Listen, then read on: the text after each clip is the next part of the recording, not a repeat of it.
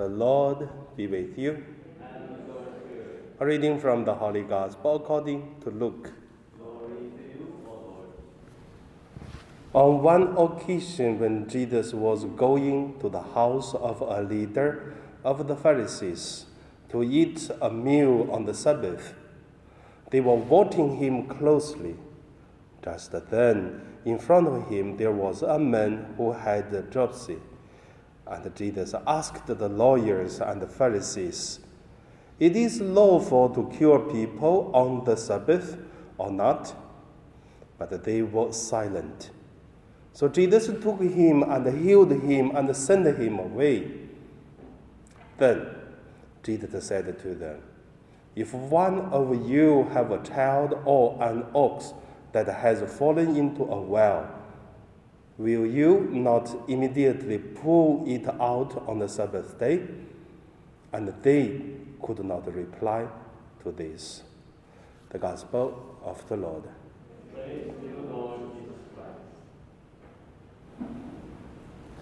So today, my meditation name it uh, the revolution love of Jesus. First, let us look at the, the gospel. Today's gospel, Jesus used two questions to ask the lawyers and the Pharisees to ask one thing anything wrong to show your love to the people who need. Even there is a necessary law or necessary rules is there. And then the, the answer is also interesting. The answer from today's gospel to say, and they could not reply to this. So no one can give the answer that Jesus asked them. Why? If you have reason, if you are correct, you always can speak. But if one person cannot do something right, then have to keep silent, isn't it? So they cannot reply because they found something wrong according to what they are doing. The confliction of the problem is show love, show compassion to compare with the rules, the laws is there. Like uh, for years and years, I always share. Jesus never say the law, the rule is not important. It's very important, but Jesus prefer the love more than the law. So that's the first point. The second point. The second point, maybe people, if you're here, maybe a little bit heard, but I still want to say. Last night, I went to watching movie. Every Thursday evening, I went to a cinema watching movie. But uh, just waiting two minutes before the movie started, I received a message from the WhatsApp. Uh, one of the parishioners from uh, the Mandarin Cantonese class, which is I teach 2013. So this student sent me a picture, which is a, a Dominican priest with the principal uh, of um, Rosary Hill uh, uh, school. You know what has happened around these days if you watch news. So around these days, Rosary Hill, according to their need, I, I'm, I would say I did not uh, call the, the Dominican priest. I didn't. Uh, I only read the news from the website.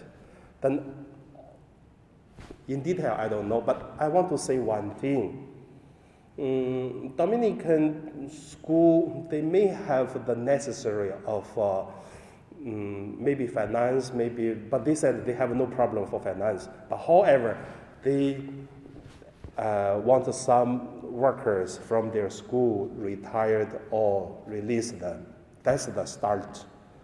And then, according to the news, to say uh, some teacher who was uh, asked by the principal leave immediately. Uh, I don't know true or not, but according to the news. And then immediately the students who send message to their parents to say they don't want the teacher leave, and the parents come to the school, have the small rally in the school and then against the school, and then the the church of the Dominican priest and then the, the chairman, whatever the thing. You see very, very crazy things happen. I don't know who is right, who is wrong. I only based on the news of the, the, the, the website. Uh, I just want to say one thing.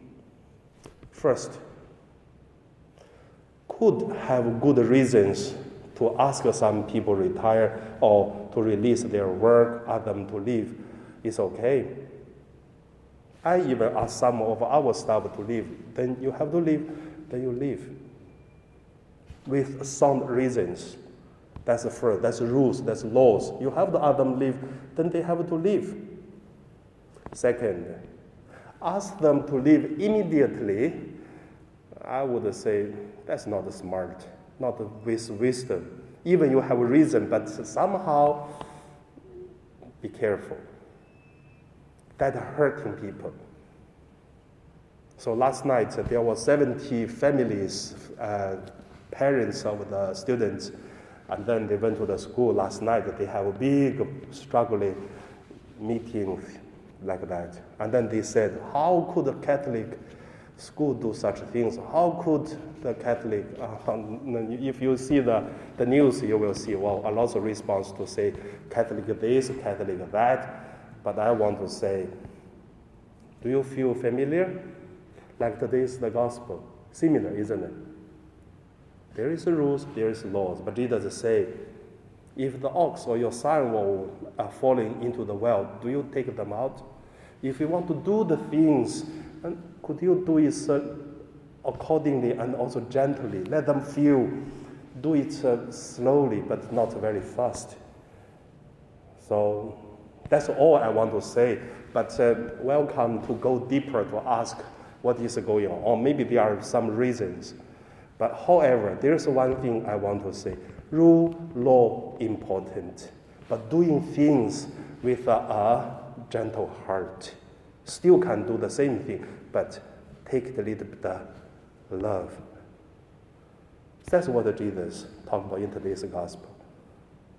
So if you have the similar things to deal with, and try use this principle.